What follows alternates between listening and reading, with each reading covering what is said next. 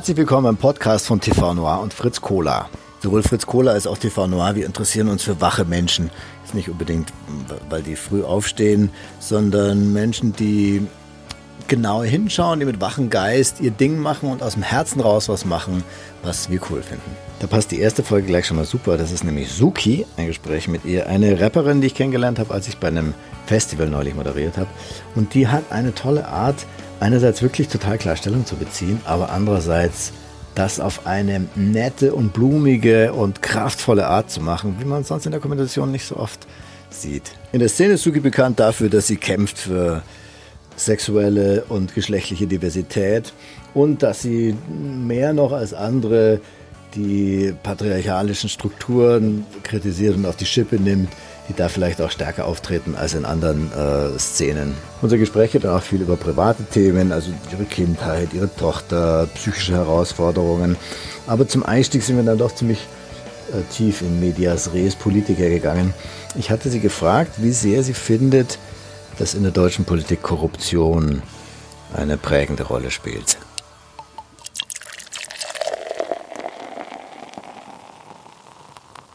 Ich glaube schon, dass es Leute gibt, die das tatsächlich einigermaßen aufrichtig betreiben so und sich davon nicht beeindrucken lassen. Ich glaube, also mein Problem eher wäre zum Beispiel der Karrierismus und sozusagen die strategischen Entscheidungen, wer wohin, in welche Position gebracht mhm. wird und nicht, wer es wirklich für irgendwas qualifiziert. Mhm. Also wenn man sich jetzt irgendwie die Causa Spahn anguckt, das ist ja genau der Fall was hat der im Gesundheitsministerium verloren? Mhm. So, also was ist das für eine Scheißidee, den da irgendwo hinzustellen, den aber halt irgendwie im Kabinett zu etablieren, weil einfach klar ist, er will der nächste Bundeskanzler werden. Mhm. So, wenn, wenn Angie durch ist, kommt der Jens an Start und macht mhm. da irgendwie äh, die, die konservative Revolution, ja.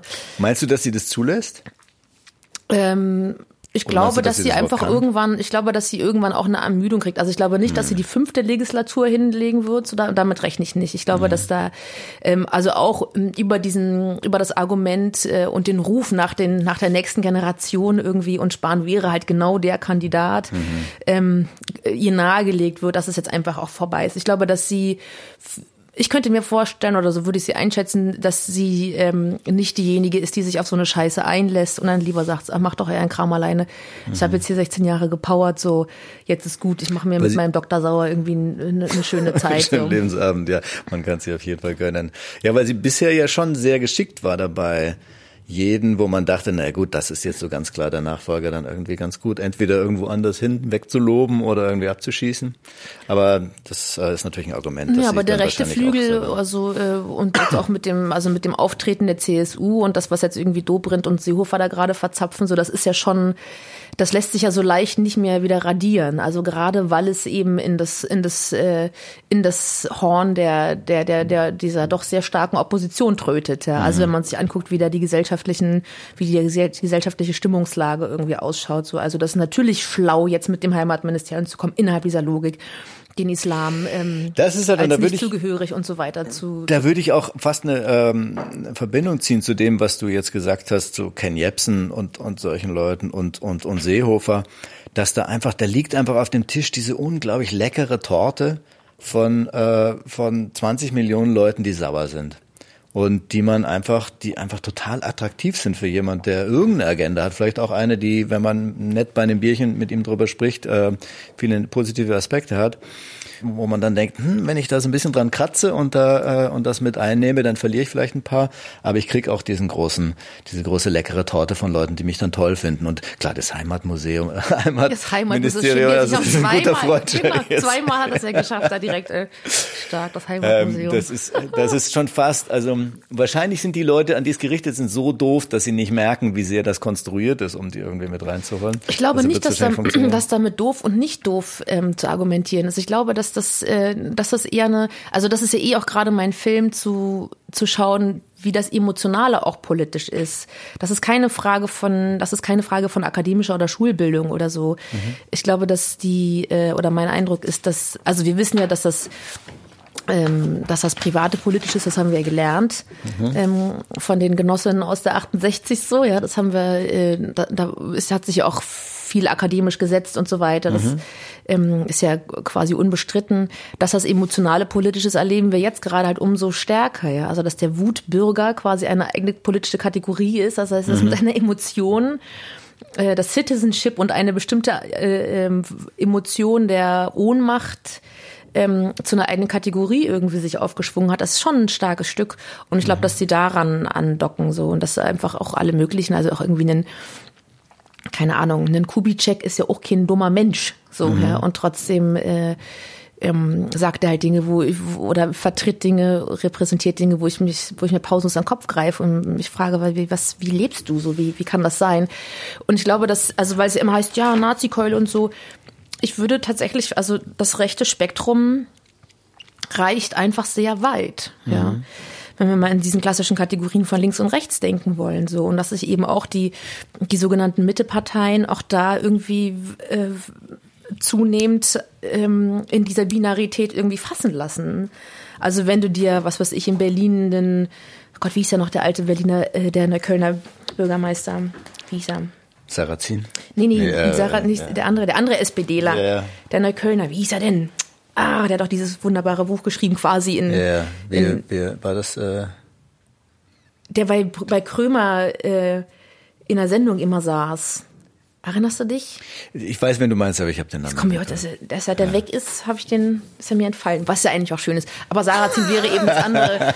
ja. ähm, das wäre eben das andere klassische Beispiel. Ja. So und wenn du der und dann natürlich gilt ja irgendwie als andersrum aus der genau aus dieser Stoßrichtung schauend gilt ja Merkel ja auch quasi als Teil der der grün links versifften ähm, äh, Volksverräter. So ne, also das mit der Mitte hat sich, glaube ich, echt erübrigt. Also die Zuspitzung ist auf jeden Fall da. Ja. Ich habe auch immer so ein bisschen Angst, da so kulturpessimistisch drauf zu schauen und zu denken, oh, noch nie war es so schlimm wie jetzt. Aber selbst Leute, die ja wirklich seit, seit Jahrzehnten dabei ist und wenn es halt irgendwie ein Gysi ist oder so, ja, der ganz klar sagt, die Scheiße ist am Dampfen und es wird nicht mhm. besser, also wir haben jetzt ein paar Jahrzehnte gebraucht, um uns in diese Situation rein zu manövrieren. Mindestens genauso lange wird es dauern, wie wir aus dieser Nummer, bis wir aus dieser Nummer wieder rauskommen. So. Hm.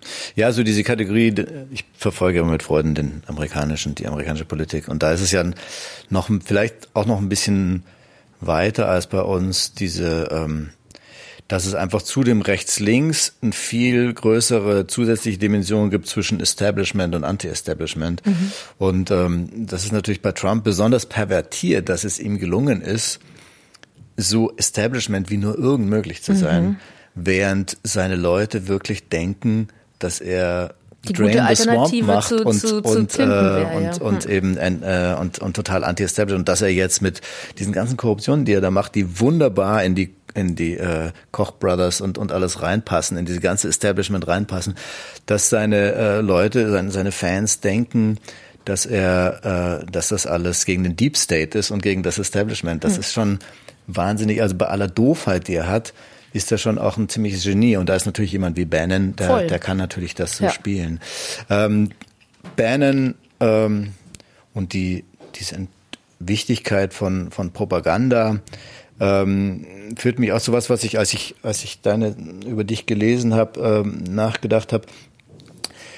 Nämlich, das war ja im Grunde in, in der, in der Weimarer Republik ein ganz spannend, ein ganz wichtiges Phänomen, dass die, dass die diese extreme Polarisierung, dass sich alles entkoppelt hat und es und es um den Kampf ging zwischen mhm. den beiden, äh, also da ja sehr viel dann zwischen den Kommunisten und den und den Nazis und ähm, und dieses dieser sportliche Aspekt, dieses wir gegen die so stark überhand genommen hat, dass äh, dass die gesamte dass auch der Kit zwischen den in der Gesellschaft kaputt gegangen ist und dadurch sicher vieles ermöglicht worden ist, was was was, was passiert ist und ich habe das Gefühl, dass die ähm, dass die Filterblase, wie man es so gerne nennt, also dass mhm. man halt bei Facebook auch das gezeigt kriegt oder überhaupt in den sozialen Medien das gezeigt kriegt, was man, was man gut findet und, und deshalb sich auch die Meinungen stärker auseinandertreiben als sonst, dass das äh, in so eine Richtung geht. Und ähm, als du über dein Album sprichst, sagst du, du willst eben auch ein bisschen aus dieser Filterblase rauskommen, du willst äh, mit den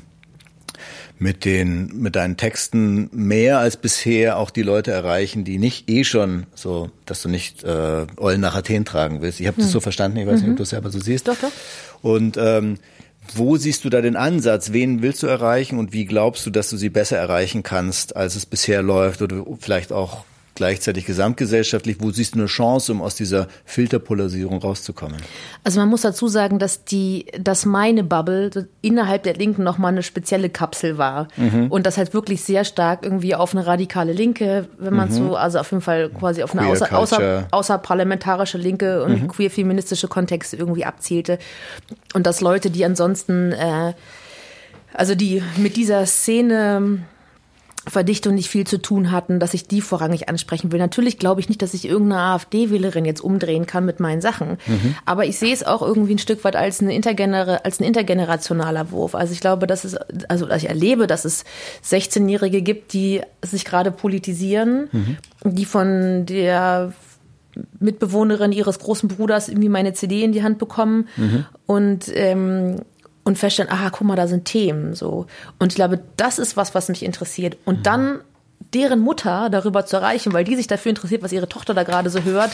Das, naja. die ist vielleicht dann keine AfD-Wählerin, aber die ist vielleicht auch eine, die sagt, hm, ja, und so hier in deiner Klasse bist du irgendwie die einzige Deutsche oder irgendwie sowas. Ähm, ich denke schon, dass es, dass es auf jeden Fall, ähm, es ist kein, wahrlich kein Allheilmittel. Also diese, diese, den Größenwahn, den, den, den habe ich mir zum Glück immer verkniffen, aber ähm, es sind Gesprächsanlässe. Mhm. Und das macht was aus. Mhm. Ähm, und es ja. macht auch einen Unterschied und darauf, darauf setze ich. Mhm. Ja, und also auch nicht nur, dass das Kind dann äh, mit der Mutter spricht, sondern ich glaube schon, dass du als Künstlerin dieses unglaubliche Privileg hast, so nah in die Herzen von Leuten reinzukommen, wie man sonst eben nicht kommt. Und also ich bin zum Beispiel total polarisiert, äh, politisiert worden, dadurch, dass ich Tonsteine Scherben und Rio mhm. Reise gehört habe. Das äh, das hat dann einfach auch sonst ganz gut gepasst, aber das das war ich habe das zuerst einfach emotional toll gefunden mhm. und irgendwie was, womit ich mich gerne identifiziert habe und da habe ich natürlich sehr genau geguckt, auch was die zu sagen haben. Und ich glaube dann dieses gerade wenn man jetzt wenn man vorhin festgestellt, dass es eben einen, einen, einen Drang gibt, äh, gegen das Establishment zu sein.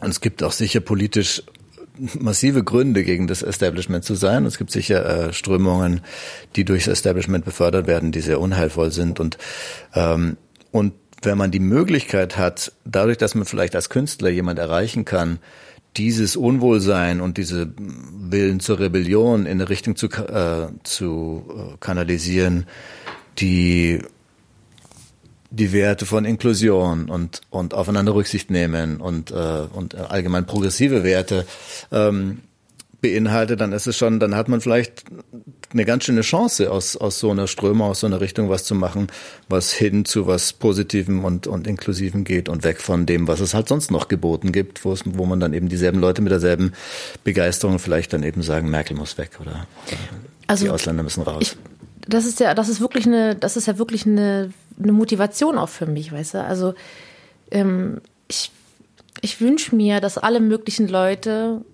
sich inspirieren lassen von Menschen, die auch mal inspiriert wurden und so weiter. Mhm. Also ich glaube total an Multiplikation. Ich glaube, dass ähm,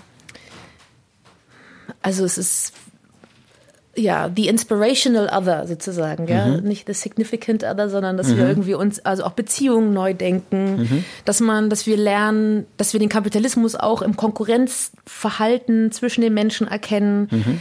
ähm, dass wir das schön finden, Dinge zu teilen. Äh, und, und wenn ich halt auf den Volksmund zurückgreife und sage, geteiltes Leid ist halbes Leid, geteilte Freude ist doppelt Freude, es mhm. ist so, wenn du voll was super krasses erlebst und du kannst es niemandem erzählen, weil das die anderen nicht peilen oder weil niemand zuhört. Das ist das mhm. Schrecklichste. Du willst mhm. ja, natürlich, wenn du verknallt bist, willst du rausgehen und sagen, boah, ich, mir hab, ich habe so Schmetterlinge im Bauch, es ist so schön gerade. Gott ist die toll, Gott ist der toll, so, ja. Mhm. Ähm, und das gilt eben auch für, für alle möglichen Formen von, von Selbstwerdung und von äh, sich finden und so.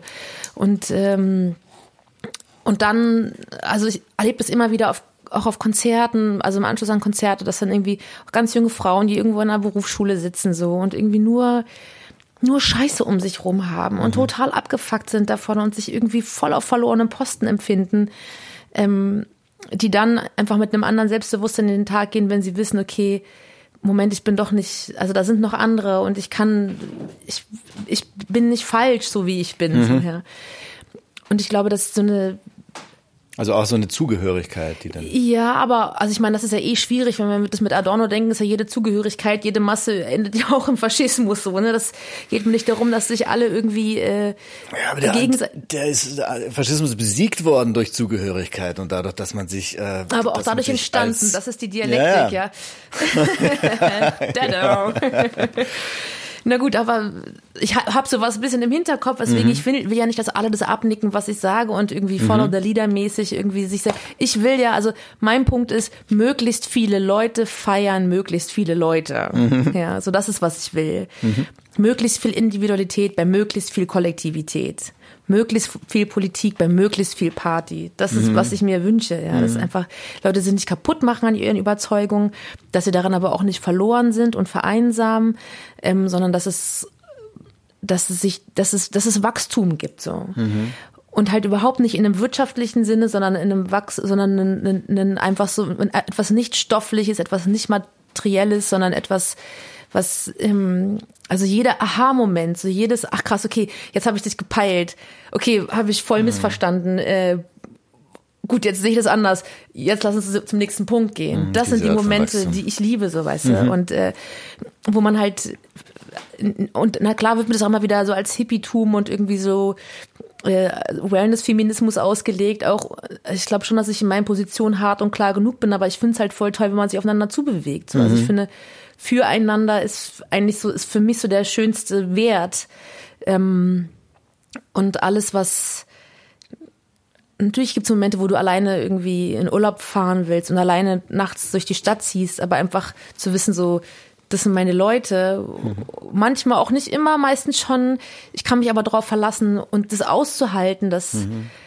dass Differenzen da sind und die aber auch aneinander wertzuschätzen ohne die eigene Position aufzuweichen. So sowas, das sind Dinge, die mich einfach froh machen, so mhm. wo ich, wo ich merke, man kommt zueinander. Ja. Mhm. Kontakt. Gar nicht Wellness-Feminismus ist Hashtag ausnahmslos. Mhm. Äh, magst du kurz erklären, was, was das der Hashtag, Hashtag ausnahmslos ist entstanden nach der, nach der Kölner Silvesternacht, mhm. äh, wo erstmalig in dem Ausmaß feministische Positionen ver, ver, ja, ich will nicht sagen missbraucht, das ist das falsche Wort, aber vereinnahmt und instrumentalisiert wurde, um eine rassistische Agenda zu, zu pushen. Also mhm. zu sagen, der sogenannte Nafri, der in der Nacht entstanden mhm. ist als Konstruktion, ja. Ähm, ich habe das anfänglich gar nicht gepeilt, was gemeint ist. Ich musste mhm. mir echt, was, was für Nafri, was ist, was ist da mhm. los? Also der nordafrikanische Mann. Das fand ich auch kulturell so ganz spannend, dass man, dass man irgendwie so ein, so ein witziges Kürzel macht. Mhm. Und das ist, das hat alles auch so mit dieser Haltung zu tun, irgendwie, die da so, so, ähm, so was, so ein cooles Kürzel zu haben mhm. und so. Ja, das ist wie mit Huso, Hurensohn. Ah, ja. Hurensohn ja. ist auch. Ein Freund von mir, der ist Deutschlehrer, frug dann, ist jetzt der richtige Plural Husos oder Husö? genau, ja. kurzer Moment, um zu kichern darüber, aber natürlich eigentlich alles total bescheuert. Mhm. Ähm, genau, und da haben sich äh, und, und dann ging das, war das ja, wurde das ja medial auch sehr stark gepusht, irgendwie das einfach tausendfach irgendwie da irgendwie äh, die Kennex irgendwie auf dem auf dem auf dem Domplatz äh, aufge, äh, sich aufgetürmt haben und halt irgendwie mhm. reihenweise äh, sexualisierte Gewalt an Frauen verübt wurde und so. Ähm, und damit so ein neues Phänomen ja beschworen wurde, dass irgendwie die ganze Zeit von den Gutmenschen ähm, gedeckelt wurde, aber mhm. das ist jetzt die Realität. Dass, dann auch die, dass die Nachrichten davon werden unterdrückt, weil es nicht passt und so. Mhm. Genau, genau. Mhm. Und äh, richtig. Und ähm, äh, die, die Reaktion darauf von einer Reihe von feministischen Frauen also es gibt ja einfach so eine Handvoll Leute, die sich um die Themen sehr stark kümmern, auch mhm. so gerade in meiner Generation. Mhm. Also so von 30 bis 40, Anfang, Mitte 40, die sich dann zusammengetan haben, gesagt haben, ausnahmslos ähm, äh, verurteilen wir sexualisierte Gewalt, egal von wem sie ausgeübt wird, aber wir mhm. lassen eben nicht unsere feministische Position unterlaufen von einer rassistischen Agenda. Mhm. Genau. Und da sind wir quasi als diejenigen, die um Differenzierung gebeten haben, medial ja. aufgetreten ähm, um zu, nicht zu sagen, ja, aber auf dem Oktoberfest auch. Mhm. Das halt nicht. Aber zu sagen, ähm, äh, ja, es stimmt, es gibt Leute, die, es gibt, natürlich gibt es überall Täter, es gibt überall coole Menschen und beschissene Menschen, alles dazwischen in allen Größen, Farben und Herkünften, mhm. Äh, niemand ist ein besserer Mensch, niemand ist moralisch überlegen. Aber die Vorverurteilung und die Stigmatisierung, die Leute, die auch unter die Kategorie Nafri fallen oder die halt insgesamt einfach als sozusagen der, der, der Mann des globalen Südens, mhm. wenn man so will, in jeglichster Couleur, ähm, äh, wird einfach zunehmend äh, stigmatisiert und tut damit einfach wahnsinnig vielen Leuten, also wird damit Unrecht getan. Das können wir nicht hinnehmen. Wir solidarisieren uns mit, ähm, mit denjenigen, die, ähm, die sich eben auch gegen sexualisierte Gewalt wenden, aber vor verurteilt werden aufgrund ihrer mhm. Herkunft oder Hautfarbe so. Und das gleiche Phänomen haben wir jetzt nochmal gehabt mit der 120 dB-Kampagne von der identitären Bewegung, mhm. dass im Anschluss an die MeToo-Debatte eben diese Hashtag 120 dB ins Leben gerufen wurde von Frauen aus dem Spektrum der identitären Bewegung. Äh, 120 dB ist die Dezibel ist die Lautstärke eines handelüblichen Taschenalarms, den jetzt jede Westeuropäerin bei sich tragen muss, mhm. weil eben an jeder Ecke irgendwo ähm, ein Migrant lauert, der sie vergewaltigen will. Und damit wurde, also wurde das Thema der Abschiebung sozusagen gepusht und äh, Grenzen dicht machen und so weiter, weil wir halt überflutet werden von Männern aus, ähm, äh, aus archaischen, patriarchalen Gesellschaften so. Und da sind wir auch mit einer Gegenkampagne rein, die eben mhm. dann schlicht No DB, äh, No 120 dB hieß, weil mhm. da genau das Gleiche passiert ist, dass da es überhaupt nicht darum ging, sexualisierte Gewalt zu thematisieren, sondern die Reihenfolge war, ähm, oder der Aufruf war, wenn ihr auch Erfahrung gemacht habt mit erstens Überfremdung, zweitens Gewalt und drittens Missbrauch, ja, und da mhm. hast du es schon so. Und weil die Grenzen geöffnet wurden, weil seit 2015 die Leute ins Land gekommen sind, ähm, haben wir jetzt dieses Problem, was irgendwie massenhaft auftritt und noch nie so schlimm war. Also da werden wirklich Szenarien gezeichnet, das ist also auch in dem Kampagnenvideo von dem mit super dramatischer Musik und den ganzen billigen Tricks so. Mhm. Ähm, natürlich wird sich auch auf konkrete Situationen berufen, also drei Fälle von sexualisierter Gewalt und auch Mord mhm. ähm, wurden halt benannt und das heißt, und du kannst die nächste sein. So. Mhm. Ähm, und das ist, das ist natürlich auch ein bewährtes Verfahren, um irgendwie eine Agenda zu befördern, dass man sich dann halt Einzelfälle sucht, die man besonders plakativ darstellen kann. Genau, genau. Mhm. Und ähm, ja, also das war so das, das nächste, wo einfach das mhm. gleiche Prinzip. Und das ist natürlich auch was, was mir, also was mich auch daran erinnert, dass für mich Feminismus und Antifaschismus einfach ganz eng miteinander verknüpft sind, genau an der Schnittmenge, wo halt Leute versuchen, ähm, Positionen, die sich Frauenrechtsbewegung über Jahrzehnte erkämpft haben und halt irgendwie Ewigkeiten daran, äh, daran gedreht und gemacht haben, dass, keine Ahnung, Vergewaltigung in der Ehe strafbar wird mhm. und so mhm. weiter. Also diese Leute, die das, die, die heute sich irgendwie da das Frauenrecht auf die Fahnen schreiben, sind mhm. genau diejenigen gewesen, die das damals ähm, für um, Humbug gehalten haben, ja, eheliche Pflicht ja. und so weiter. Ja, auch, auch das wirkt mir so wie, wie wenn es einfach da so eine gewisse ökologische Nische gibt für eine bestimmte, also da ist diese Unzufriedenheit und ich glaube, dass vieles an dem an dem äh, Neofaschismus in Deutschland damit zu tun hat, dass sich Leute abgehängt fühlen und dieses abgehängt fühlen, das sieht man bei Trump, das sieht man ganz stark natürlich auch in Ungarn und Polen. Hm. Ähm, dass die Leute einfach wieder so einen großen Hunger haben danach, ähm, eine Story zu haben, die ihnen klar macht, dass sie eigentlich die Kämpfer für das Gute sind. Und ich fand das ganz spannend. Es gab so eine Analyse von, von so Foren, äh, mit rechtsradikaler oder äh, starkem rechten, äh, rechter Tendenz. Und äh, wie wahnsinnig viel diese Männer dann meistens ähm, sich darüber unterhalten, dass die Frauen bedroht sind und dass sie die ja retten müssen. Hm. Und diese Narrativ ist halt hat sowas erlösendes, wenn ich die ganze Zeit abgehängt werde und und äh, irgendwelche coolen Leute äh, sehe ich die ganze Zeit auf Instagram, wie die total geil in Thailand irgendwie rummachen und so und äh, und irgendwie sieht es bei mir anders aus, hm. dann ist es einfach so ein tolles Gefühl, dass ich derjenige bin, der die deutsche Frau irgendwie äh, in Sicherheit bringt vor diesen, vor diesen äh, schlimmen Nafris, die da daherkommen. Mhm. Und diese große Lust ist eben diese Torte, die ich, mhm. die ich vorhin meinte, dass das ist einfach so, das ist so eine starke Kraft, dass, dass jeder gerne da rein tappen möchte und das, und das irgendwie für seine Agenda irgendwie ähm, mitnehmen will. Und das kann dann eben im Zweifel wie bei AfD eine vollkommen unabhängige, total, ähm, total neoliberale, schlimme äh, antisoziale Voll, politische Agenda ja. sein, die nichts damit zu tun hat mhm. und die sich aber sagt, da haben wir einen wunderbaren äh, äh, Achtzylinder-Motor, äh, den können wir doch super in dieses Auto einbauen, wo keiner von denen, die da, die da mitmachen, eigentlich eine Ahnung hat, womit, wo wir dann, wir dann hinfahren. Und in der Lage wären, dieses Auto zu steuern, ja. Mhm. Genau Also das ist ja eh, das finde ich auch einen ganz wichtigen Punkt, dass, äh, dass die Leute, also dass viele AfD-Wähler, Wählerinnen sich gar nicht wirklich im Klaren waren, was das sozusagen sozialpolitisch am Ende bedeutet für mhm. sie ja. Ähm, gerade wenn sie sich als abgehängt empfühlen. Und das hat natürlich viel mit Zugang zu Ressourcen zu tun. Mhm. Ähm, und ich glaube, dass das ein großes Versäumnis ist, einfach eine Gesellschaft, also dass in einer Gesellschaft sowas wie Sinn oder etwas Sinnstiftendes zu geben. Also gerade weil weil Arbeit zum Beispiel, auch gerade in Bezug auf Männlichkeit, ja so eine große Kategorie ist, um irgendwie ein Leben zu füllen, einen, der Sache einen Sinn zu geben, mhm. ja. Und deswegen ja auch der Hass auf feministische, auf die feministische Bestrebung, Frauen ein selbstbestimmtes Leben jenseits der Küche irgendwie zu mhm. ermöglichen. Weil wenn ich nicht mehr der, ähm, wenn ich nicht mal mehr der äh, Provider sein kann. Genau, derjenige, der, der, der Ernährer, der, der ne, also der, der, der Verdiener, dann ist das schon, dann ist schon, da sind schon auf jeden Fall ein paar, äh, sind schon ein paar, ist schon ordentlich an, abgesägt, so, ja, das, mhm.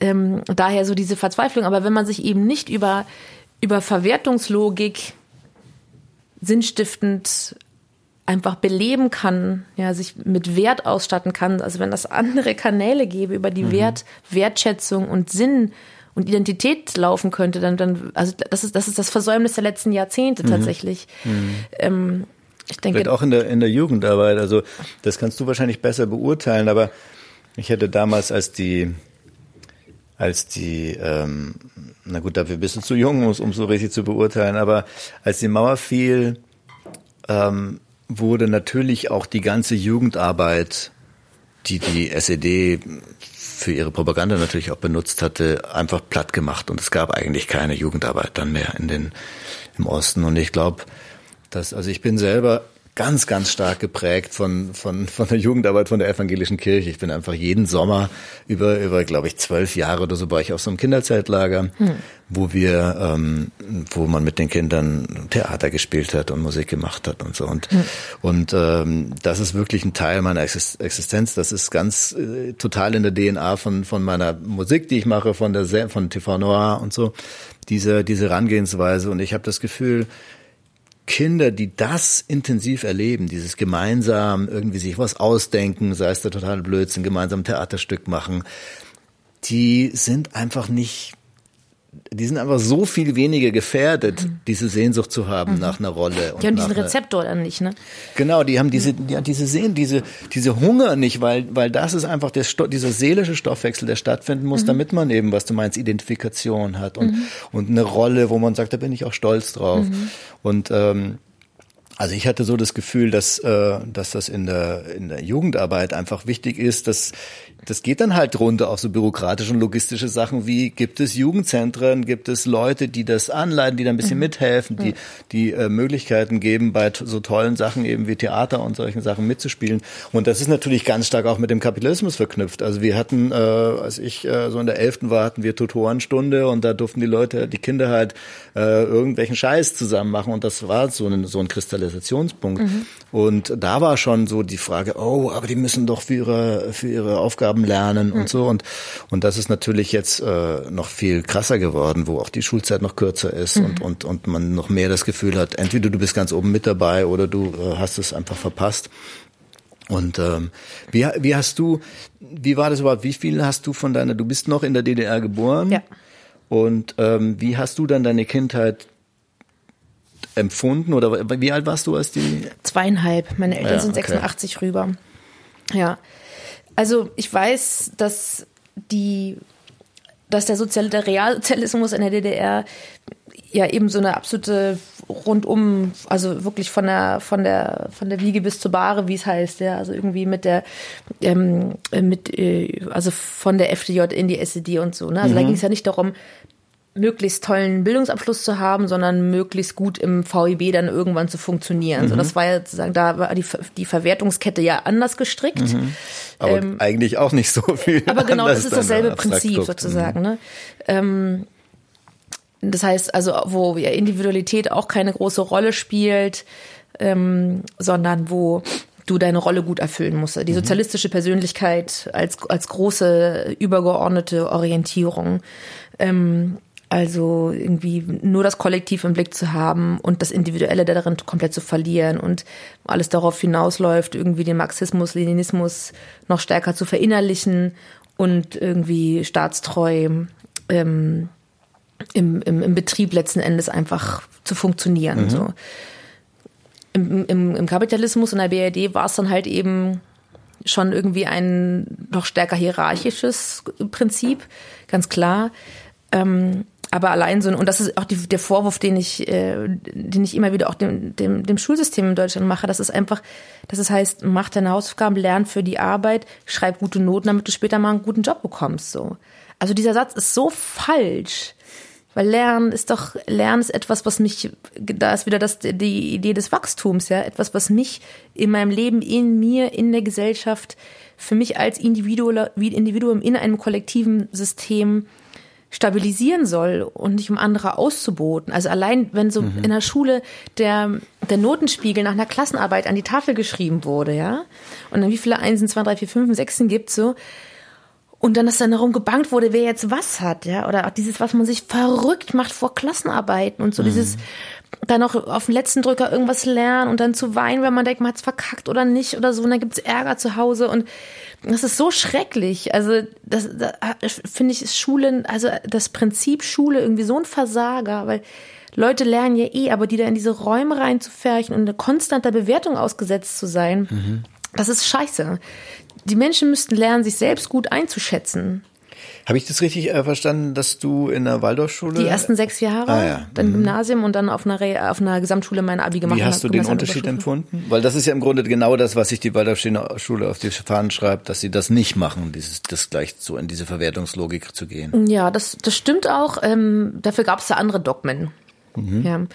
Ähm, also ich habe die ersten sechs Jahre da gemacht, meine Schwester hat die ersten zehn Jahre da gemacht und dann sind mhm. wir beide zum gleichen Zeitpunkt gegangen, weil das halt einfach vorne und hinten nicht passte und äh, Was hat dir nicht gepasst? Also ich habe halt ähm, also dieses dauerhafte Weichspülen und nicht wirklich mal Position beziehen. Ähm, hm, das wundert mich, dass das nicht dein Stil ist. und irgendwie meine Mutter auch äh, einfach eine, so einen sehr stark rebellischen Charakter hat, der einfach dann fragt, brauchen wir jetzt wirklich den, den, teuersten Grünkern oder können wir nicht auch ausnahmsweise mal, weißt du, was ich meine? Also ja.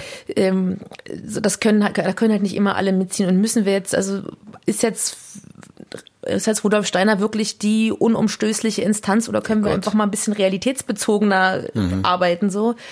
Ähm, das waren die Dinge, wo ganz klar war, dass wir irgendwie nicht gewollt sind mhm. und äh, dann sind wir gegangen ich habe da viel Gutes gelernt, also mein ganzer ganzer handwerklicher und Handarbeitsblieben, Nähen, Häkeln und so der ganze Shit, den ich bis heute total liebe, den habe ich auf jeden Fall da aus, äh, ausgebildet, der wurde mir da irgendwie angedacht und das ganze musische und so, das hat alles total gut Ja, wer weiß, ob du so so kreativ jetzt wärst, wenn wenn du nicht diese Förderung hättest. Voll, also das das ja, will ich auf jeden Fall. Das ist halt auch das Alter, wo sich das rausbildet. Genau, deswegen für die ersten Jahre, das ist auch total super und die die Waldorfschulen heute sind ja auch meiner Kenntnis nach anders, also mein Neffe ist zum Beispiel mhm. in der achten Klasse in der Waldorfschule in Berlin ähm, und da ist es völlig in Ordnung. Also die haben ja zum Beispiel als, es gibt ja in der Waldorfschule meiner in der sechsten, nee, in der achten, zehnten und zwölften Klasse, glaube ich, sogenannte Klassenspiele, größere Theaterstücke. Mhm.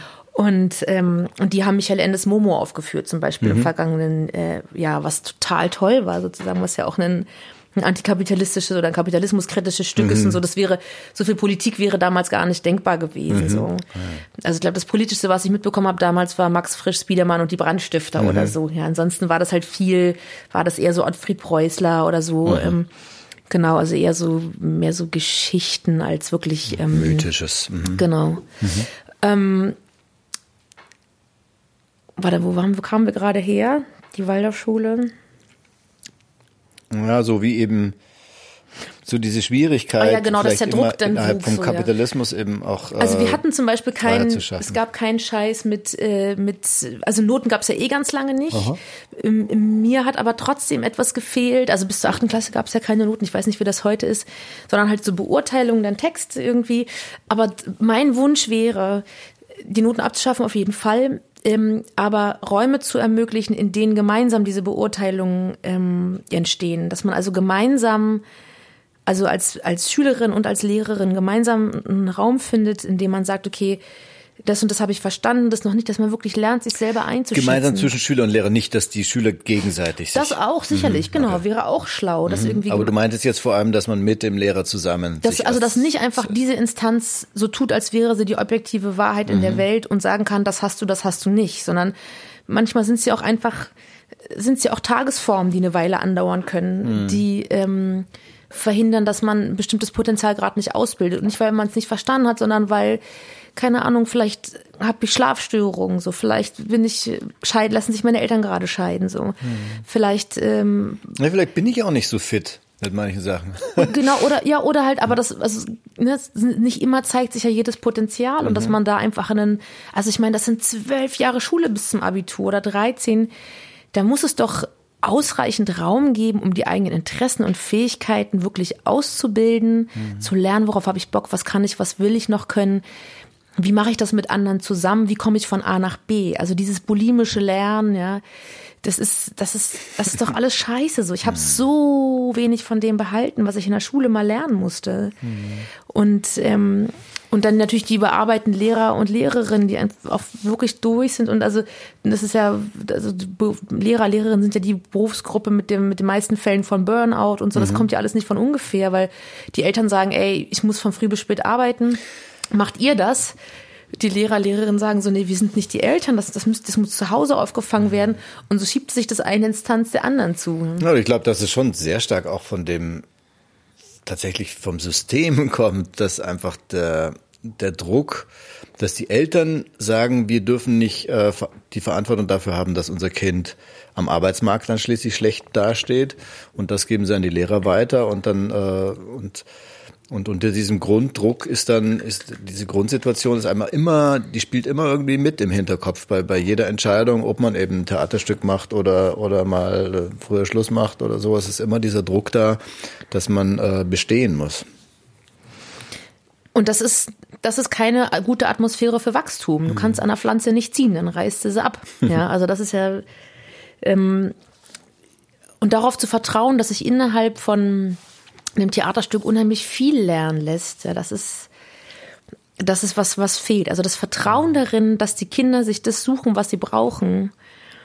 Und die Konsequenz ist ja, dass du halt so Helikoptereltern hast, die dann ihr Kind irgendwie zum Baby Chinesisch schicken, um sie halt für den, die, die Übernahme der Weltwirtschaft durch die, durch irgendwie, hm. ähm, durch China oder Russland oder was auch immer irgendwie schon schon 30 Jahre vorher vorzubereiten so ja. ja. Und die müssen dann hin und sich den ganzen Scheiß reinziehen. Also oh wei, also ich habe eh ich habe eh leider immer so eine latente so einen latenten inneren Beef mit anderen Eltern irgendwie, weil ich das so, entweder ist es halt so zu viel oder zu wenig. Also ich finde das eh, ich finde Elternsein total schwierig und aber auch total schön. Und mir fallen so viele Beispiele ein, wo Eltern einfach nur Scheiße bauen und so krass an ihren Kindern. Also zu viel wollen dann die Kinder in bestimmte Druck Richtung zu machen, ziehen. kein Vertrauen mhm. zu haben, dass es klappen mhm. wird so oder damit zu dealen, wenn es halt nicht klappt, ja. Ähm, und äh, oder halt zu sagen oder sich einfach selbst irgendwie keine Ahnung ihre Kinder mit ihren eigenen mit ihren eigenen Problemen zu behelligen und die total auch emotional zu überfordern, ja. Also mhm so Scheidungssituationen, ja, und dann irgendwie, dann hassen sich die Eltern und die Kinder kriegen es halt mit und dann sind die beiden Leute, die die eigentlich am liebsten und am engsten sein sollten, hassen sich gegenseitig. Ja, und du gerätst in Gewissenskonflikte. So, das ist das Schlimmste, sich schuldig zu fühlen, hm. weil sich die Eltern, weil die Eltern immer angespannt sind und dann kriegst du halt auch noch eine rübergebügelt, so, weil du halt gerade wegen irgendwas nervst, so. Hm. Und dann noch die Arbeitssituation, unter Druck, unter Kapitalismus. Das sind so viele Faktoren, die Kindheit sollte einfach was Schönes sein. Kindheit sollte einfach eigentlich die schönste Zeit des Lebens sein. Ich weiß, dass es total verklärend und romantisierend ist. Wie war es für dich? Für mich war es total scheiße so. Ich hatte halt mhm. keine schöne Kindheit. Ich hatte mhm. genau das. Ich hatte Entscheidungskind, meine Mutter 40 Stunden Schichtdienst. Mhm. Beide Väter nicht der beste Job. Der erste nicht, der zweite auch nicht so. Und ähm, wenig Ansprechpersonen dadurch, dass meine Mutter so stark eingebunden war in die Scheißarbeiterei und den ganzen mhm. Reproduktionsshit, der da noch so mit dranhängt, waren auch nicht viele Freundschaften, weil der Freund, Freundeskreis einfach nicht groß war, dass ich auch keine mhm. anderen großen Leute oder wenig andere große Leute hatte, mhm. auf die ich mich beziehen konnte, so mhm. Familie ringsrum, auch, also sozusagen die Herkunftsfamilie meiner Eltern, mhm. auch jeweils keine Fundgrube für mich, so, mhm. um groß zu werden. Ähm, und war auch insgesamt eher eine Einzelgängerin. Also meine Kindheit war ziemlich einsam mhm. tatsächlich mhm. und äh, mhm. und ich habe, also wenn ich so nachträglich mir reinziehe, auch womit man dann als Erwachsene zu knabbern hat und woran man sich dann irgendwie, was man dann alles noch so wegtherapieren muss über die Jahre, ja, ähm, da kommt schon gut was zusammen. Ich kann halt mich glücklich schätzen, dass meine Mutter das alles, also wenn dann Eltern das noch leugnen und sagen, aber ich hab doch, mhm und das halt nicht zugestehen, dass einfach Dinge furchtbar schiefgelaufen sind, auch weil sie es nicht anders konnten in, den jeweil, in der mhm. jeweiligen Zeit. Das ist zum Glück bei uns nicht der Fall. Also ich mhm. habe auf jeden Fall ein tolles Verhältnis zu meiner Mutter und wir können ganz viel miteinander nachträglich ähm, nochmal besprechen und schauen. Und es war auch damals zwar schwierig, aber ihr habt euch gern gemocht in ja, ja, mhm. genau. Also mhm. das war auf jeden Fall da, aber sie war halt einfach mit allem total überlastet und überfordert, mhm. weil halt einfach die mein, mein leiblicher Vater und dann der Mann, mit dem sie dann zusammen war, ab meinem ungefähr zehnten Lebensjahr, einfach echt keine Beitrags... Waren nicht am Start. Das, m -m, alle mit sich beschäftigt. Dann. Und jetzt mit deiner aktuellen familiären Situation hast du das Gefühl, dass es leichter für deine Tochter Tochter, Sohn? Soweit ich weiß, eine, ein Mädchen. Das kann sich ja im Laufe der Videografie immer noch ändern, aber erstmal sie, ist sie ein Mädchen, soweit ich weiß. Ähm, ich achte halt da total drauf, wirklich mhm. äh, am Start zu sein. Na klar, also bei mir gibt's halt eben nicht nur Bio-Fraß und toll und die kann halt auch Pommes essen, die liebt halt Pommes, meine Güte. Mhm. Da habe ich mir halt eine Fritteuse gekauft, damit wir es eben wenigstens selber machen oder so. Ähm, und das ist halt, und ich finde es auch in Ordnung, wenn die mal irgendwie eine halbe Stunde länger Netflix, die Kinder Netflix guckt, als es mhm. jetzt irgendein toller pädagogischer Ratgeber irgendwie empfehlen würde. Mhm. Aber ich will die nicht nerven, so. Ich will, dass die Bock hat. Ich will nicht, dass die, ich, dass die, ich will nicht, dass die Angst hat vor anderen Leuten. Ich will, mhm. dass, ich wünsche mir so sehr für die, dass sie einfach Lust hat zu leben und sich Dinge einfach reinzieht und, und dass die, und das zeigt sich an ganz vielen Stellen schon, die ist voll interessiert an anderen Leuten, die geht auf alle zu, die quatscht alle voll, mhm. so, die kann total für sich sorgen, geht hin so, ach, ähm, kann ich auch eine Brezel haben, weißt du, Aha. wenn du sitzt in der U-Bahn, ist eine Brezel, geht jeden fragt, ob du ein Stück abhaben kann, so, ich hab gerade, ja, okay. Ja, schön. Und die, ja. die traut sich Zeug und die ist halt total selbstbewusst im Sinne von sich ihrer selbstbewusst und, äh, und und, und kann ganz klar sagen, wenn ihr was zu viel ist. Ich kann ganz klar sagen, wenn, wenn sie was gerade schön findet die kann am Abend irgendwie, wenn wir dann irgendwie ins Bettchen gehen, Geschichte lesen, so kann die ganz klar sagen, oh, das war heute schön und Aha. weil das und das und morgen will ich aber das und das und so. Und ob die jetzt am Ende, das war auch immer so ein Ding von meiner Mutter, weil die halt selbst ihre eigene ihre eigene Berufsbiografie nicht so ausleben konnte, wie sie es mhm. wollte, weil sie eben mit 16 aus der FDJ rausgegangen ist mhm. ähm, und damit äh, nicht mehr zum Abitur zugelassen war. Ähm, krass, hat, ja, hat die ähm, äh, hat sie wollte sie nie uns irgendwie, also sie hat dieses Ding von das, was sie sich nicht ermöglicht hat, müssen wir sozusagen nachholen. Das hat sie nie gemacht, zum ah, Glück, ja. ja. Mhm. Deswegen ist immer, ob du jetzt irgendwie Bundeskanzler wirst oder Müllfahrer, ist mir auch egal. So, Hauptsache du wirst ein glücklicher Mensch. Und da ist schon was dran, ja. Aha. Und ähm, das, äh, deswegen kann die auch gut damit leben, dass ich so brotlose Kunst mache, wenn man so will. Ähm, weiß jetzt nicht gänzlich brotlos ist und auch nicht wirklich ja. Kunst, aber das, was ich tue, tue ich halt. Sie sorgt sich halt manchmal, dass ich mich irgendwie zu sehr verausgabe oder dass ich halt mhm. halt als, dass ich halt eine große Angriffsfläche biete und die hat, glaube ich, manchmal Angst, dass mir irgendwie Nazis ein paar auf die Schnauze hauen oder so, mhm. da macht sie sich Sorgen. Ähm, aber so ähnlich will ich es mit meinem Kindchen auch halten, so. Und mhm. das ist auch in Ordnung, wenn die Prinzessin sein will, weißt du, mhm. solange, solange ihr Papa auch Prinzessin sein darf, ist mir alles recht. Schön, ja. Du bist es toll, dich zu sehen, wie, wie inspiriert du bist, wenn du von dir sprichst. Ist denn die Inspiration, geht die auch auf die, auf deine künstlerische Arbeit, als Mama inspiriert zu sein? Ähm, ich habe dann, also viele erwachen ja dann quasi, äh, wenn sie Eltern werden und stellen mhm. fest, ah krass, das macht ja wirklich was aus, wie man spricht und mhm. mit welchen Lebensentwürfen man sich umgibt und so weiter. Bei mir war das schon größtenteils da, weil ich einfach viel mit Kindern und Jugendlichen vorher gearbeitet habe und ich einfach so diese und auch in mir selber ganz viel Kindliches bewahrt habe. So. Also mhm. bei allem äh, super anstrengenden, kopfigen Politstruggle habe ich eine total kindliche, verspielte Seite und ähm, das ist, finde ich, auch ein bisschen, was dich, was dich ausmacht, irgendwie, was mich auch sofort, äh, als ich dich mitgekriegt habe, erschlagen. Also du bist du jetzt beim neuen Album selber so ein bisschen ironisch damit, dass du jetzt weniger Vorträge machst hm. sozusagen mhm. in deinen, in deinen Songs.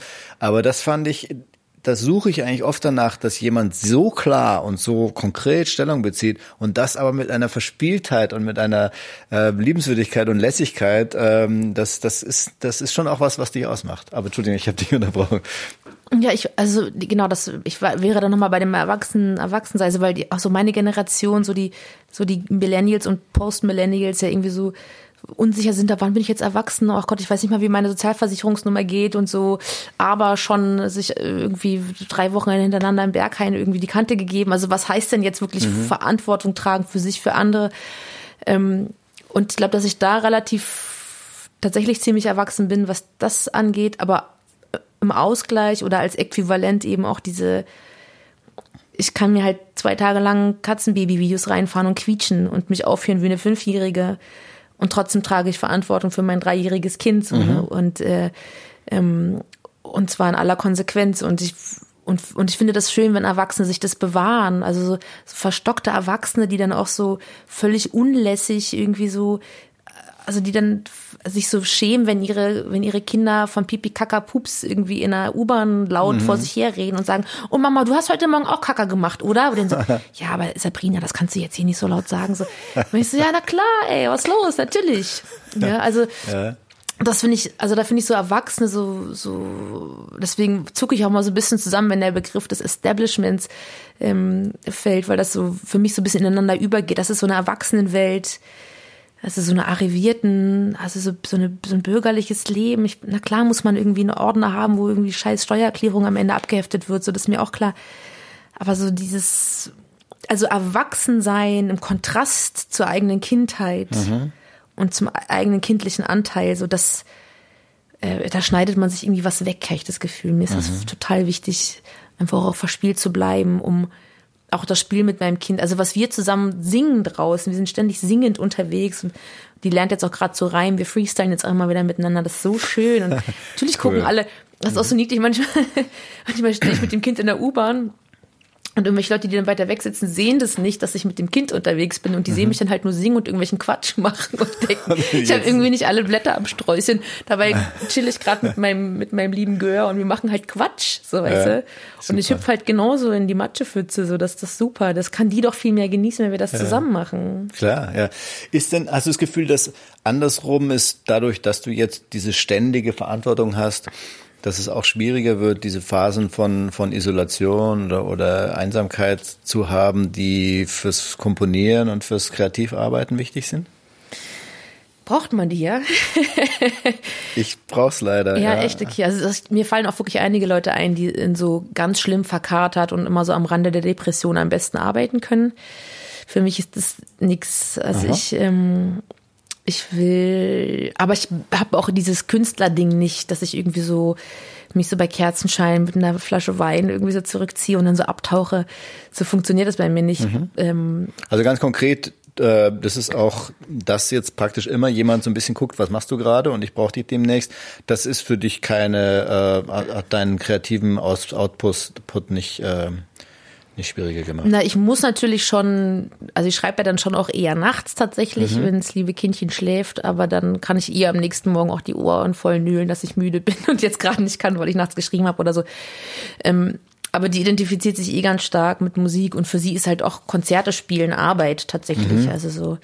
Ähm, also kriegt sie es ja auch mit. Genau, ja, ja. ja. Und äh, äh oder also sie benennt es halt auch als Arbeit und sagt auch, sie muss jetzt auch arbeiten gehen. Ich muss jetzt arbeiten gehen. Ich hab, muss, was arbeitest du denn? Ich muss ein Konzert machen. so, ja, cool. cool ja, ja, ähm, aber ich bin eh auch so ein, also ich kann besser multitasken, als mir lieb ist. Mhm. Und ich kann halt irgendwie äh, mein, mein Facebook Feed und meine Mails und einen Song und noch drei andere Sachen gleichzeitig. Also dann ja, schreibe cool. ich ein Häppchen. Also ich habe diese ich habe dieses Abtauchen und dieses, das was habe ich eigentlich nicht. Ich mache immer mhm. zwölf Sachen und dann schreibe ich hier mal drei Zeilen und da mal eine Mail und hier noch ein Posting und dann schmier ich mir noch ein Brot zwischendurch und da fällt mir ein, ah, ich muss noch Milch kaufen. Und dann komme ich zurück und äh, schreibe die nächsten fünf Zeilen. So, so. Toll, beneidenswert. Ich bin halt total mosaikig. So. Hm. Schön. Wir kommen so langsam zum Schluss. Ich habe noch eine. Du hast dir fast keine Notizen gemacht, oder? Nö, ich habe auch fast nichts von dem äh, gefragt, was ich mir aufgeschrieben hatte. Ah, okay. ähm, noch ganz kurz zu deiner zu deiner Platte. Mhm. Äh, Richtig stark fand ich den Text von SSRI. Okay, krass, darauf werde ich fast nie angesprochen. Ja, ja. Das ist ja ein Ding. Aha. Da haben die Leute Angst vor. Ja, nicht, nicht, nicht zu Unrecht. Also ich habe ich hab Zivildienst gemacht in der Psycholo psychiatrischen ähm, Abteilung. Das war relativ sanft, da ging es um, ähm, um Alkohol- und Tablettensucht. Aber, naja, sanft. Aber, naja, also weil natürlich drüber war dann die geschlossene Abteilung, das war okay. dann natürlich krasser. Aber genau, hat mich auf jeden Fall auch seitdem, da ist man halt zwei Jahre mit diesem Thema konfrontiert und das war eigentlich ganz, ganz, ganz stark. Meine, also die Frau, die ich betreut habe, war ähm, Tetraplegikerin, konnte sie Arme und Beine nicht bewegen, so dass ich immer dabei sein musste, allein um Tasse zu reichen und Haare aus dem Gesicht streichen. Und ich fand es total stark, da mit, mit 19 oder so ähm, als Mäuschen so einen echten erwachsenen äh, mitzukriegen, äh, weil man dort irgendwann einfach ausgeblendet ist, einfach die Haare, die Arme und Beine von von diesen Menschen und dann mal so reinzuschnuppern, wie so ein Erwachsenenleben ist, aber eben auch in diese Suchtproblematik. Das hat mhm. mich eben auch tiefst ähm, be beeinflusst, so diese Mechanismen von, von, von Sucht kennenzulernen und so. Deshalb, vielleicht auch deshalb fand ich den, den Text äh, sehr spannend. Hast du denn äh, eine persönliche äh, Verbindung dazu oder wie kamst du überhaupt auf, da, darauf, dieses dieses Thema zu thematisieren? Ähm, ich habe ich hab vor kurzem angefangen, darüber zu sprechen, dass ich selber auch seit vielen Jahren immer wieder mit depressiven Episoden zu mhm. tun habe. Ich habe jetzt mit 34 mein 20-jähriges Depressionsjubiläum. Ja. Naja, wow. mhm. Ich war mit 13, 14 das erste Mal Therapie deswegen. Und ähm, habe im engsten Familienkreis gab es einen, einen Fall einer Depression, die über Jahrzehnte verschleppt wurde, nicht erkannt wurde und mhm. die wo nach 17, nee, war denn das 17 Wochen, 18 Wochen äh, Psychiatrie und Kastanienmännchen basteln und ganz, ganz ungünstige Ansätze äh, von therapeutischer Arbeit. Also wo mhm. genau dieses Psychiatrie-Klischee, mhm. Leute wegverfrachten, äh, ruhig stellen, nicht wirklich drauf gucken und vor allen Dingen wieder, also die einzige Perspektive ist Arbeitsfähigkeit und nicht mhm. Genesung. Mhm. Ähm, und diese Depression ist im Suizid geendet. So. Mhm. Und äh, wo auch ganz bunter, ganz bunt durcheinander medikamentiert wurde mhm. äh, und wo kaum sich Gedanken gemacht wurde über Wechselwirkungen äh, und so, wo halt irgendwie auch dann der, der eine, die eine Schicht macht so, die nächste Schicht macht so, der nächste Arztvertretung für den, weil der gerade jetzt irgendwie ja. im Urlaub oder selber nicht mehr kann und dann wird irgendwas Neues aufgeschrieben und so, das ist sehr, sehr viel schiefgelaufen. Mhm. Und ähm, so dass genau dieses SSRI-Thema, also das ist ja eben eine Gruppe von Antidepressiva, wo ähm, die auch sehr stark an der Kritik stehen dafür, dass sie einfach gerade am Anfang der Wirkphase in den ersten zwei Wochen sozusagen den Antrieb wieder steigern, mhm. was, pass, äh, was zur Folge haben kann, dass Leute, die suizidal sind, sozusagen ausreichend Power haben, um ihren Plan umzusetzen. Mhm. umzusetzen ähm, das ist, da gibt's halt äh, einfach auch eine Menge äh, Dokumentation darüber, dass da große Sammelklagen, mhm. ähm, also eh der Umgang mit, mit der Psychopharmaka. Ich finde es wichtig, mhm. dass es gibt so und ich mhm. bin auch selber medikamentiert und bin auch dankbar dafür.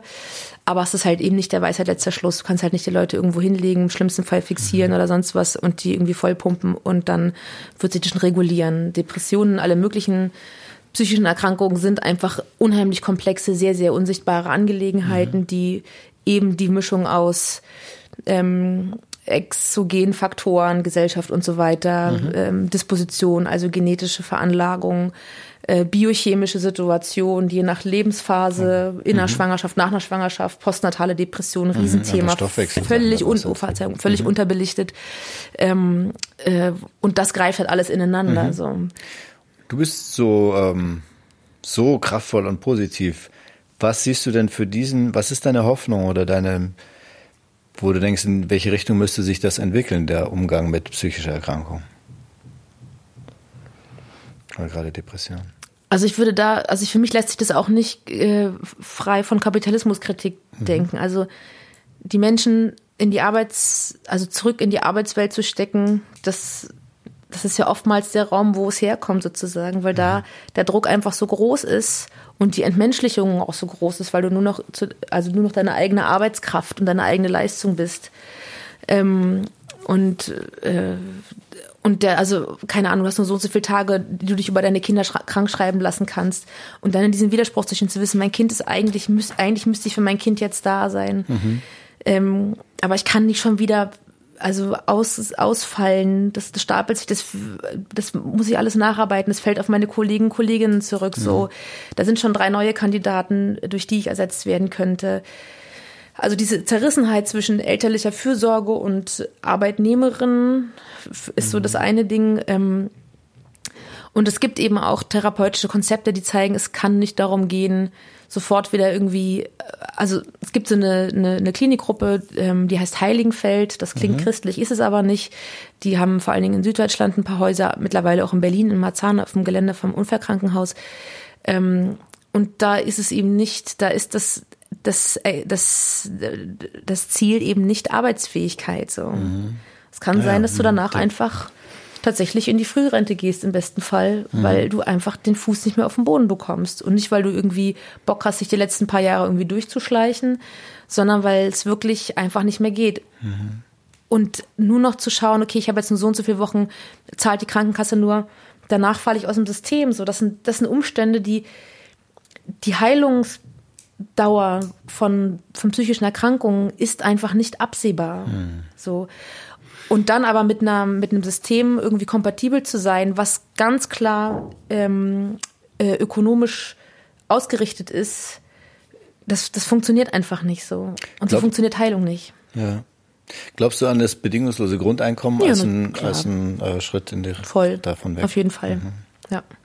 Also das äh, alles, was und die und, und die Erfahrungen und die ersten Tests zeigen ja auch, dass die Leute eben nicht sozusagen sich zu, den, zu, den, zu, zu dem Schmarotzer werden, was ihnen unterstellt wird, sondern mhm. dass sie ähm, dass sie einfach sich Raum schaffen, um sich, um, um zu wachsen, um sich zu entwickeln, um Dinge zu machen, für die sie eigentlich keinen Raum haben. So.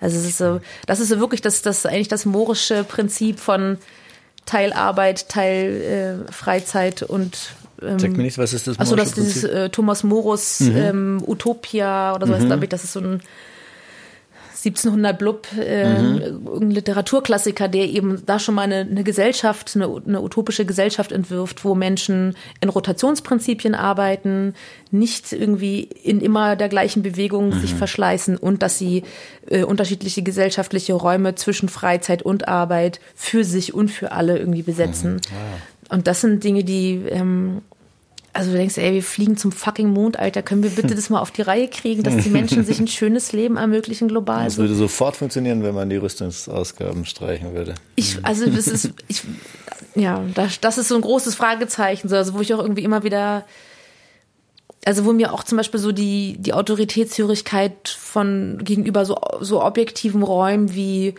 Machthabern oder auch der Wissenschaft oder so irgendwie so flöten gegangen sind. Aber ich denke so, ihr seid halt alle nicht so krass.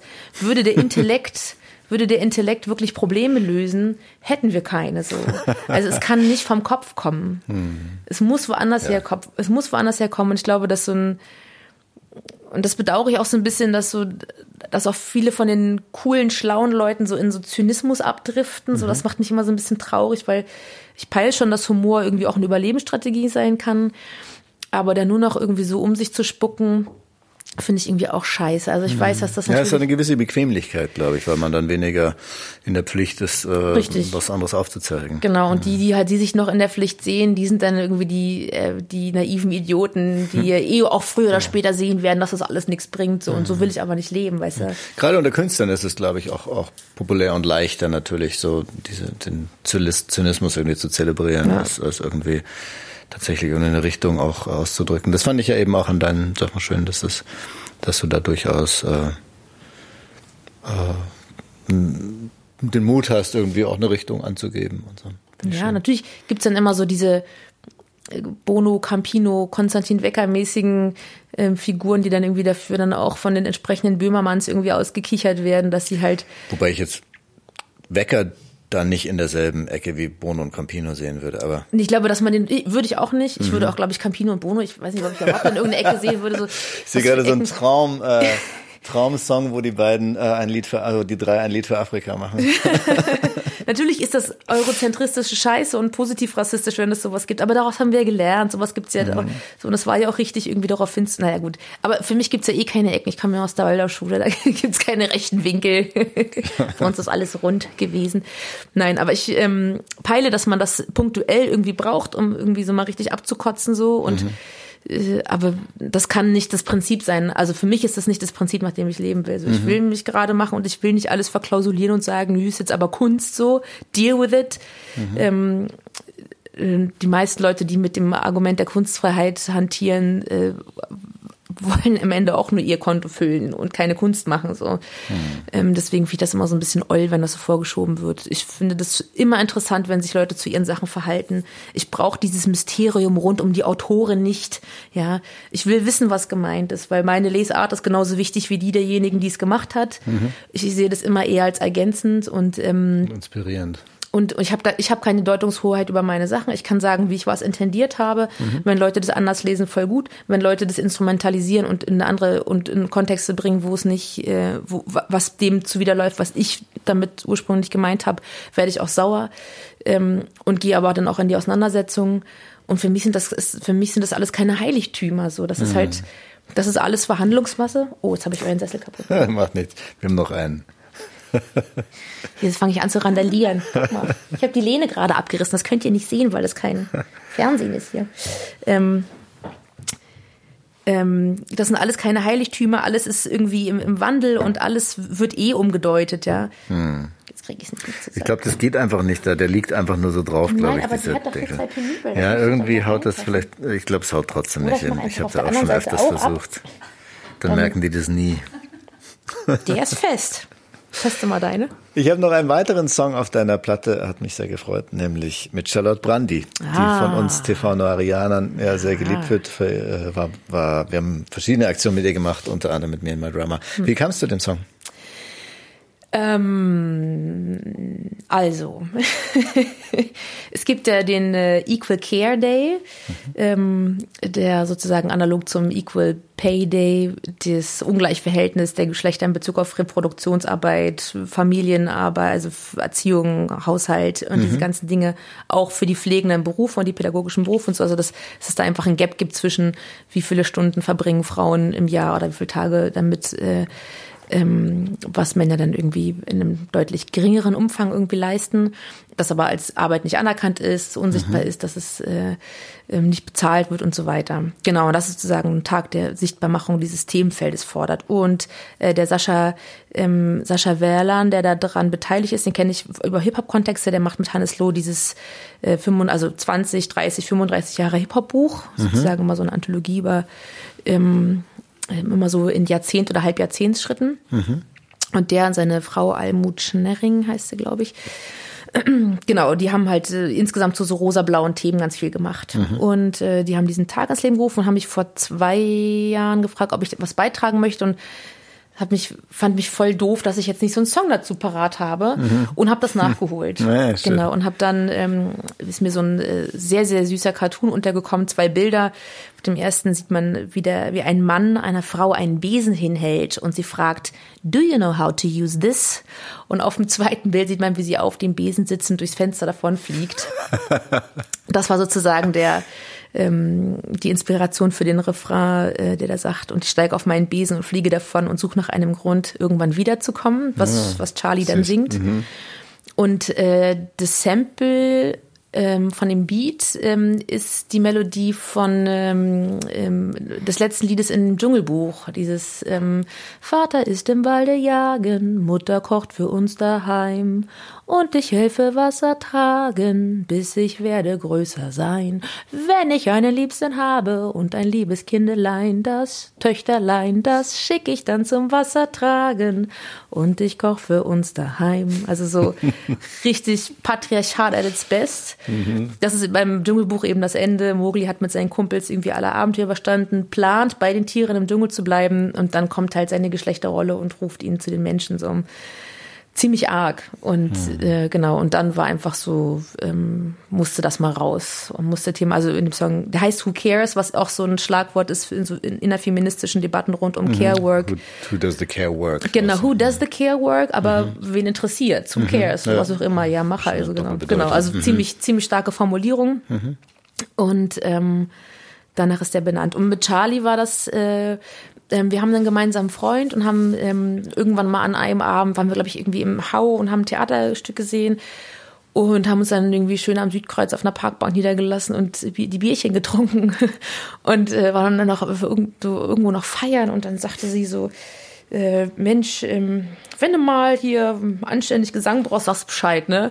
Und ich so, ey, ich wäre halt irgendwie ein schlimmer Mensch, wenn ich das nicht nutzen würde, weil ich einfach wahnsinnig Respekt vor ihrem musikalischen Können habe. So. Also ich meine, ich kann ja nicht mal anständig singen, ich kann halt Text schreiben und im Rhythmus aufsagen, aber die spielt halt eine Million Instrumente und hat halt und arbeitet halt so zwei Jahre an einem Album und da ist wirklich jede Triole ist da an einem anderen Glockenspiel und hast du das gesehen? Also ich mhm. einfach unheimlich Respekt vor ihrem musikalischen Können und ähm, fühlte mich dann auch ganz klein neben ihr und dachte mir so, ja, was ist halt nur Hip-Hop so, ich hoffe, du kannst damit umgehen. Und dann hat die das irgendwie, weil sonst singt sie ja auch äh, fast ausschließlich auf Englisch, dann diesen deutschen Refrain eingesungen und hat dann auch diese tollen Chöre gesungen und zwar wirklich, war ich sehr, sehr, sehr, sehr glücklich. Und Matze, die andere Hälfte von mir, My Drummer, mhm. ist, ähm, ähm, ist sozusagen äh, immer mal wieder mit uns auch auf Tour. Wenn mein Drummer nicht kann, mhm. ist äh, My Drummer dran. Mhm. genau, ja, Matze cool. Prollos, mhm. toller Typ auch. Also ja. auch ein Herzchen, toller Musiker. Also beide, beide echt ähm, zwei ganz tolle Leute. So bin ich auf jeden Fall voll gut zu wissen, dass es die gibt ja. und die zu kennen. Ja. Wunderbar. Meine Liebe, ich habe also sämtliche Fragen, die ich vorbereitet habe, nicht gefragt. ein tolles Gespräch. Vielen Dank, liebe Suki. Vielen, vielen Dank für die Einladung. Wie schön. Ach.